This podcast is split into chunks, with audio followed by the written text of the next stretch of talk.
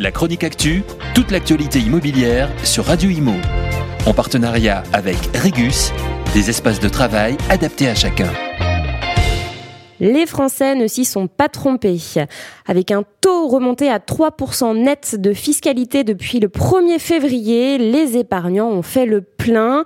La collecte record du livret A en janvier à plus de 11,2 milliards d'euros n'est pas sans conséquences, notamment pour les banques, l'assurance vie et le logement social. Premier impact, le coût pour les banques.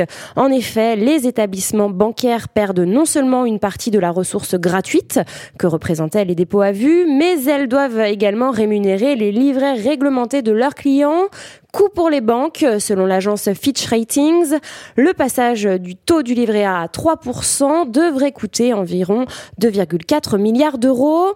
Deuxième conséquence, l'assurance vie contrainte de réagir. L'an dernier, les fonds en euros ont fondu de 20,3 milliards quand le livret A engrangeait 27,3 milliards.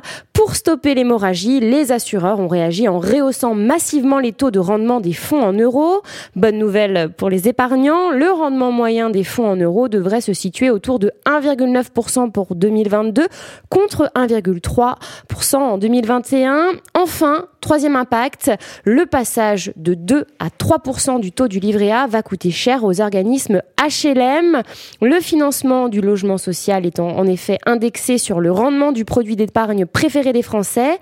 Avec 142 milliards d'euros, le logement social représente 37 des encours du livret A.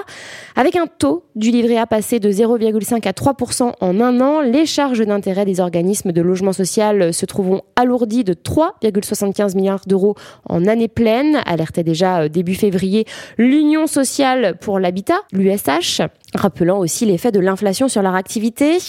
Afin d'éviter un ralentissement de la construction de logements sociaux et de la rénovation du parc existant, le gouvernement a annoncé la semaine dernière un bouclier financier pour les organismes bénéficiaires de ces prêts ou encore une hausse de l'enveloppe de l'éco-prêt au logement social. La hausse du livret A donc un casse-tête pour les banques, pour les assurances vie et le logement social, mais rappelons-le, une aubaine pour les épargnants français.